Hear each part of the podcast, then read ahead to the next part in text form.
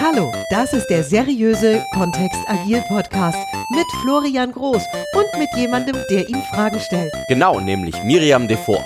Jede Woche. Wir freuen uns auf die spannenden Themen und auf dich als Hörer, Wieso eigentlich seriös? weil es so ist.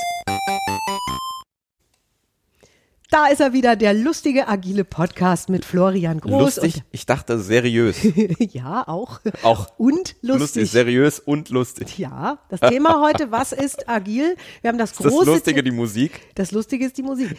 Das ist voll die Nerdmusik. Und ich, hab, ich habe das abgenickt, ihr Lieben. Ich habe das abgenickt, weil es passt ja. Ja. Agilität ist ja doch irgendwie auch mit der IT-Branche verknüpft, respektive daraus erwachsen aus den Startups, die da Teamskoordination betrieben haben. Wir hören da gleich mehr zu. Wie ihr seht, ich habe meine Hausaufgaben gemacht und Florian zieht schon wieder die Stirn kraus. Du erklärst das gleich richtig. Vorab, wir Richtig, haben ja. diese, diese große Frage nach was ist agil auf diesen zweiten Podcast in der Reihe verschoben, weil wir erstmal das Trendthema haben wollten. Wir wurden natürlich gefragt, warum habt ihr es zuerst gemacht? Und ich sage euch warum. Weil wir es können. Nein, weil es unser Podcast ist. So, und jetzt kommt agil.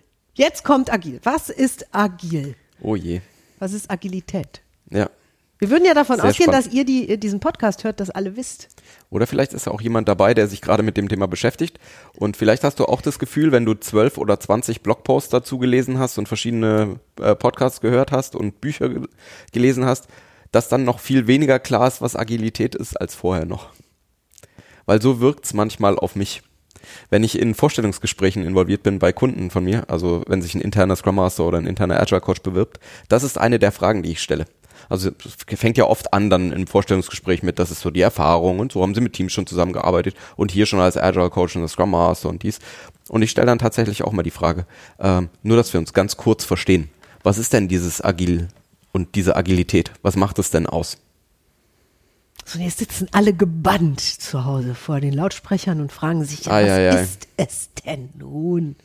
Das ist eine sehr subjektive Florian-Meinung jetzt.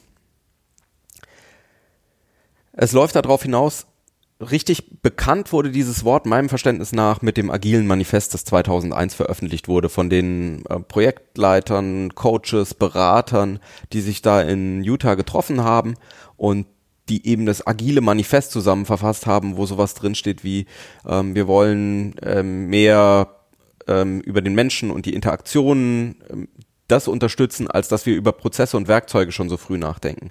Wir wollen mehr ähm, funktionierende Produkte schaffen und Sachen schaffen, die tatsächlich Wert bringen, anstatt dass wir uns zu Tode dokumentieren, ohne irgendwie ein Produkt zu haben.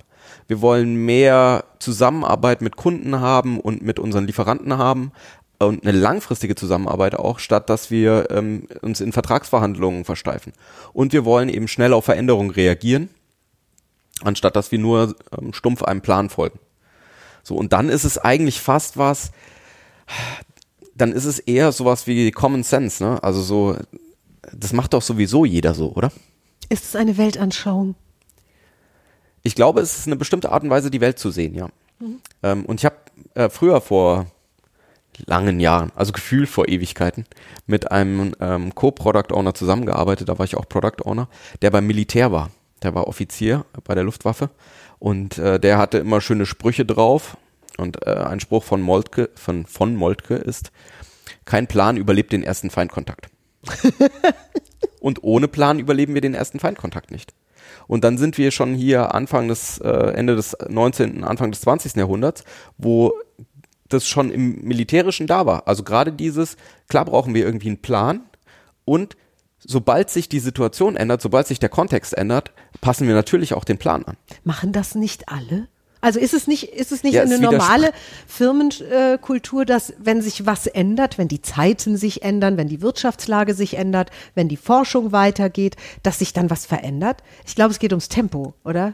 Es geht nicht um die Veränderung per se, sondern es geht, wie schnell Also können Unternehmen Firmen mithalten. finden ja für Projekte und das ist ja dann auch noch eine spannende Frage, kann ich überhaupt agiles Projektmanagement machen oder geht nur agiles Produktmanagement? Also kann ich auch so kurzfristige, vielleicht ein, zwei, drei, fünf Jahre Projekte überhaupt, ergibt es überhaupt Sinn, dann mit der agilen Brille drauf zu, zu schauen? Für mich schon, weil sonst könnte ich in vielen Konzernen gar nicht arbeiten und diese, diese Techniken gar nicht richtig verwenden. Und ähm, selbst in solchen Projekten kann es sein, dass einfach die, die Laufzeiten, wo man draufschaut, ergibt dieses Projekt noch in dieser Form Sinn? Haben wir überhaupt die richtigen Anforderungen, in denen ähm, tatsächlich Stakeholder mit am Tisch sind, die Entscheidungen treffen Was dürfen in dem? Konzern? Menschen, die in irgendeiner Form von dem Projekt be äh, betroffen oder beeinflusst werden, betroffen sind oder beeinflusst werden. Hast du ein konkretes Beispiel? Es gibt oft Steuer- oder Lenkungskreise einfach in Unternehmen, wo dann höhere ähm, Organisationseinheiten, höhere Manager mit drin sitzen, die eben über viele Projekte drüber schauen, ob die Ziele erreicht werden oder nicht. Und manchmal in manchen Unternehmen findet es einfach nur im Quartal einmal statt. Und dann ist es natürlich eine spannende Frage. Naja, wenn ich einmal im Quartal nur Lernergebnisse nutzen kann, um was zu verändern, in einem Meeting, das vielleicht eine oder zwei Stunden dauert nur, ist das dann wirklich noch Reagieren auf Veränderungen? Hast du da ein konkretes Beispiel vielleicht aus der Industrie oder aus dem IT-Bereich, wo du sagst, siehst du, da ähm, sozusagen überholt dann die Welt das Unternehmen? Was ich vor kurzem erlebt habe, ist, dass es in einem Unternehmen darum ging, wie ähm, man Prozesse verbessern kann, wenn Kunden irgendwelche Rückfragen haben. Also es soll beim Kunden irgendwie eine Installation von irgendwas stattfinden, ähm, wo, ein, wo ein Techniker vor Ort kommen muss und wo irgendwas passiert. Und dann haben Kunden natürlich tausend Fragen dazu. Zumindest manche Kunden. Die sagen dann, ja, wann ist denn das genau und was, wenn ich nicht da bin und kann ich den Termin verlegen? Und diese Interaktionen, wenn die über Telefon stattfinden, kosten die natürlich viel Geld. Ähm, oder wo ist denn das Paket mit der Hardware, die ich dafür brauche? Ja, ähm, wenn, wenn der Kunde sowas dann am Callcenter abfragt, kostet das natürlich viel Geld. Das heißt, das Unternehmen hat ein großes Interesse daran, zu sagen, wir möchten die automatisieren und eben Digitalisierung in entweder eine App oder eine Website legen. Und die erste Idee war tatsächlich, eine App zu nehmen. Das heißt, auf deinem Handy, dass du eine zusätzliche App installierst, die dich dann durch diesen Prozess So durchführt. eine Kundenservice. Eine Kundenservice-App. Und da kann es ja sein, dass wir, dass wir den ersten Prototyp innerhalb von wenigen Wochen nach draußen an den Kunden spielen und dann merken, ah, es scheitert schon daran, dass den keiner installiert. Okay. ja. Ja, Pech ja. gehabt. Ja. Wäre dann vielleicht eine Webseite schlauer gewesen? Nur jetzt haben wir vielleicht mittel- und langfristige Verträge mit dem Hersteller von der App geschlossen. Können die dann auch Webseiten? Haben wir, also haben wir uns da in eine Einbahnstraße? Und solche Fragen entstehen dann. Und gerade wenn's, wenn am Anfang des Jahres eine große Budgetplanung stattfindet und man sagt, wir haben jetzt 500.000 Euro für diese App reserviert und man dann nach sechs Wochen kommt und sagt, wir haben jetzt da was gelernt, wir haben drei Monate geplant und der Plan ist jetzt schon obsolet, weil wir drauf kamen. Und dann ist es natürlich ein großes Hindernis. Cool. Also das ist was, ähm, wo Wie es sorgt rankommt. Agilität dann dafür, dass das besser wird?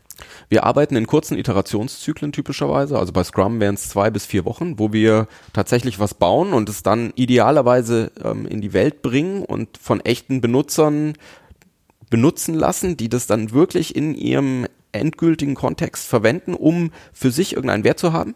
Und dann bekommen wir darüber ja Feedback. Benutzen die das? Benutzen die das so, wie wir es dachten? Ähm, ja. Geht das außerhalb der IT-Branche des Programmierens auch? Also gibt es auch Felder in Unternehmen, wo du sagst, da ist Agilität auch sinnvoll nach den vielen Erfahrungen, die du jetzt gesammelt hast? Und wenn ja, dann welche? Ähm, also es gibt inzwischen, gerade wenn ich dann auch so ähm, auf befreundete Coaches gucke, gibt es inzwischen fast keine Kontexte mehr, in denen es nicht verwendet wird.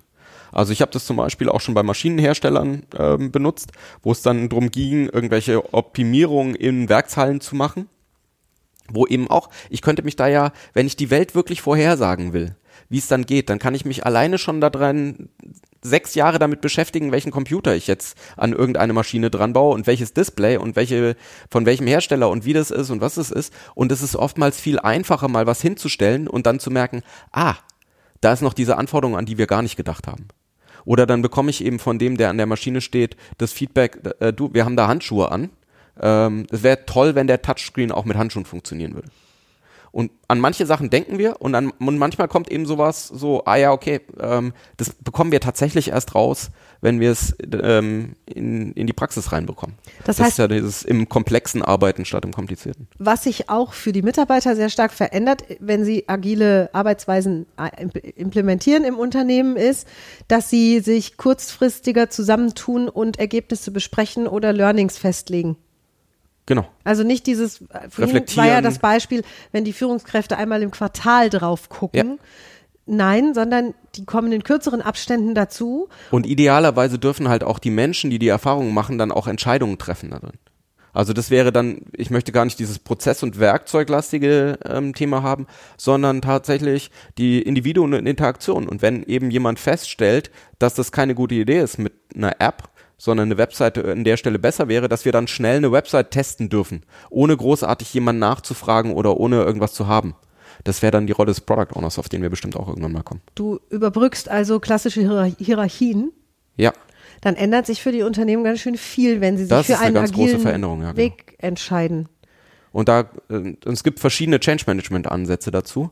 Ähm, wir können gerne mal einen machen zu, wie sieht Scrum so eine Welt oder wie sieht so ein revolutionärer Change Management Ansatz aus? Was ist ein evolutionärer, was vielleicht eher bei Kanban wäre? Wie kann, wie kann ich auch da dran gehen, wenn ich aus agiler Sicht auch dieses Veränderungsmanagement betrachte? Und um den rund zu machen mit, ähm, was ist eigentlich agil? Ich mag sehr gerne ähm, die Ansicht von Jill Brosa, der hat es für mich mal sehr schön zusammengefasst. Er hat gemeint, eine klassische Sicht darauf, also die, oder die traditionelle Sicht, so aus dem Taylorismus raus, auch aus klassischen Hierarchien, aus dem, was viele deutsche Konzerne auch groß gemacht hat, ist, da ist immer der Prozess das Wichtigste und dann kommen die Produkte oder die Projekte, die in dem Prozess gemacht werden und dann kommen die Menschen, die damit arbeiten. Und im Agilen drehen wir das jetzt ein Stück weit auf den Kopf und sagen, naja, das, was am wichtigsten ist, dann, dass die beteiligten Menschen, seien es Kunden oder eben auch die Mitarbeiter, die irgendwas machen, die sind die wichtigsten.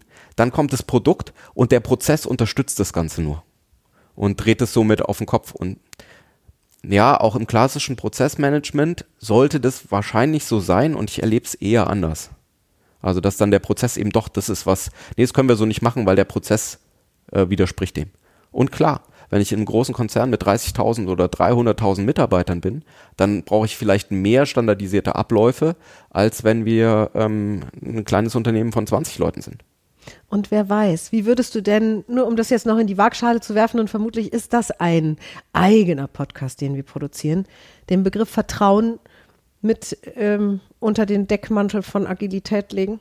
Boah, Vertrauen ist tatsächlich ein eigener. wir Okay. könnten über jedes einzelne, hinter diesen vier Wertepaaren im, auf der ersten Seite vom Agilen Manifest stehen noch zwölf Prinzipien. Über jedes dieser zwölf Prinzipien könnten wir wahrscheinlich einen eigenen Podcast machen. Herrlich. Gerade wenn wir ähm, hier in diesem kleinen Format drin bleiben. Leute, die nächsten Monate sind gesichert. Das stimmt. Die nächsten Sonntage haltet euch frei. Vielleicht machen wir mal so einen Wir Zwischenpodcast. können das Ding auch Miri, der agile Sonntagskaffeeklatsch nennen. Miri verliest das agile Manifest. Miri, ich habe eben Das zuerst wird dem- ge- Miri verließ das Podcast-Studio. Auch eine agile Maßnahme. Ja, es ist dann sehr verwoben. Also es, es ich kann ist, das ne? deklamieren, da kenne ich nix. Ja. Ja, genau. Ja, vielen Dank, Florian, für Rede und Antwort. Ich lasse mir noch viel schwierigere Fragen einfallen für nächste Woche, Ah, wir weil dürfen dann noch so viel ja betrachten. so wir haben überhaupt nicht über Lean und über, ah, ja genau. Also Ja. es gibt da noch viele Aspekte, die Ach, toll. Heute lassen wir es bei Agil. Wir haben gesagt, es gibt kompakte Folgen, damit ihr schnell Bescheid wisst zu Hause. Freut euch auf nächsten Sonntag, da sind wir wieder für euch da. Mit dem seriösen, lustigen, agilen Podcast. Aus Kanbanhausen. nur weil hinter dir ein Kanban-Board an unserem Schrank Wir gibt. sind sowas von agil, Florian ich. Ich habe das zu Hause funktioniert Learning by doing, möchte ich sagen. Ihr Lieben, macht's gut, bis nächste Woche und danke fürs Zuhören. Dankeschön, tschüss. Danke fürs Zuhören. Wenn du Fragen hast, schreib sie gerne an info at kontext-agil.de. Bis nächste Woche. Miriam und der Florian.